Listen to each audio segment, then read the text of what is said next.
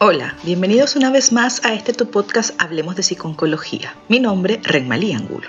El mes de enero lo hemos dedicado a hablar de uno de los trastornos emocionales más comunes a nivel mundial, la depresión.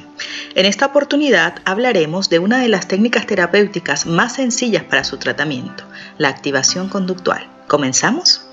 Seguro que todos y todas se han sentido tristes alguna vez y seguro que en esos momentos no te apetecía hacer nada, hasta te costaba más salir de la cama, ¿verdad? La tristeza es una emoción que como el resto de las emociones nos acompañará durante nuestra vida. Por ello es importante tener las estrategias adecuadas para afrontarla. Sin embargo, más allá de la tristeza que todos podemos sentir en algún momento, la depresión es un problema emocional grave que detiene la vida de la persona que lo sufre. No es simplemente un momento de tristeza o una crisis temporal.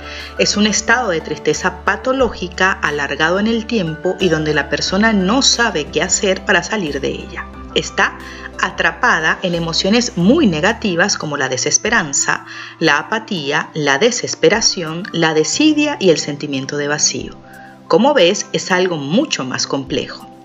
La depresión es uno de los problemas de salud mental más importantes con el que se enfrenta la sociedad contemporánea, un cuadro que parece crecer progresivamente. Es por consiguiente una situación a la que muchas personas van a tener que hacer frente. Es por esto por lo que se han empleado esfuerzo en el desarrollo de terapias y técnicas para mejorar las emociones y cambiar los pensamientos negativos típicos de un proceso depresivo.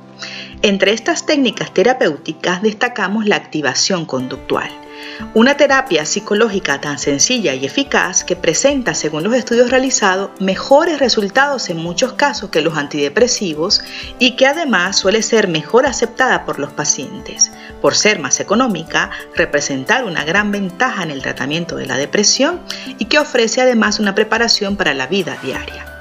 El fundamento de esta terapia es que activarnos físicamente mejora el estado emocional debido a que gran parte de los síntomas están asociados al contexto, a la evitación y a la falta de reforzadores. La activación conductual sostiene que las conductas que caracterizan a las personas deprimidas juegan un papel significativo en la depresión, en vez de ser meramente síntomas de un cuadro. Las técnicas que se emplean en la activación conductual son conocidas en la tradición de la modificación de las conductas. Precisamente, una de las bondades de esta terapia radica en que se ha decantado por unos pocos métodos de contrastada eficacia y de sencilla aplicación. Estos métodos son la programación y la estructuración de actividades, la solución de problemas, el reforzamiento positivo directo, el desvanecimiento de conductas inadecuadas, el entrenamiento en habilidades sociales y los métodos para facilitar un contacto directo con la experiencia o los métodos basados en la atención plena. La clave para cambiar cómo se sienten las personas deprimidas estriba en ayudarles a cambiar lo que hacen. Distintos cambios vitales pueden llevar a la depresión y las estrategias inmediatas que se emplean para afrontarlos pueden bloquear indefinidamente a la persona. La pista que ayuda a averiguar qué será antidepresivo para una persona en particular estriba en saber qué precede y qué sigue a las conductas importantes, es decir, qué hace la persona antes y después que desencadena esta reacción emocional. El objetivo es estructurar y programar actividades de acuerdo con un plan, no con un estado de ánimo. Te voy a dar ahora algunas claves para activar tu conducta y mejorar tu estado de ánimo. Lo primero es entender que el cambio resultará más fácil si se empieza muy poco a poco.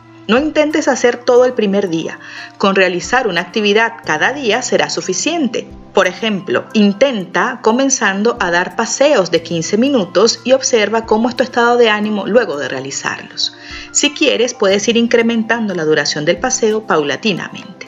Segundo, debes priorizar las actividades que tienen un reforzamiento natural, como por ejemplo disfrutar de una comida agradable, dar un paseo bajo los rayos del sol, escuchar algo de música, etc. Tercero, si sientes que no puedes hacerlo solo, puedes buscar a alguien que pueda actuar como un entrenador y motivarte en momentos de mayor vulnerabilidad. Cuarto, intenta aplicar diferentes técnicas de solución de problemas y reconoce que cualquier resultado puede ser útil para mejorar tus emociones. Una forma es dividir los problemas complejos en pequeños problemas que probablemente tengan soluciones más simples. Quinto, no solo habla, actúa. No solo basta con planificar lo que quieres hacer, lo importante es hacerlo. Una forma es hacer una agenda diaria y a partir de esa agenda diaria intentar llevar a cabo cada una de las actividades que te has planteado. Por ejemplo, lavar la ropa, dar un paseo, hacer una comida agradable, ver la tele, disfrutar de un baño relajante o darte un masaje. Sexto, escribe y dite a ti mismo frases de motivación que te ayuden a romper los obstáculos que tú mismo puedas imponerte.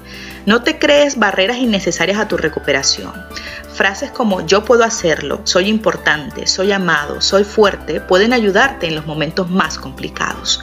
Y por último, si percibes que tus emociones son muy intensas y no puedes hacerle frente, busca ayuda. Seguro que hay algún profesional que pueda ayudarte a superar la depresión.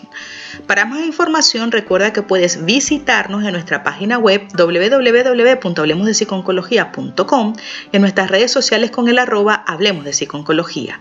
Puedes escuchar nuestro podcast en todas las plataformas de streaming. No olvides suscribirte a nuestro canal en YouTube y de activar las notificaciones para no perderte ninguno de nuestros episodios. También estamos en Patreon por si quieres colaborar con nosotros. Gracias por escucharnos. Seguiremos hablando.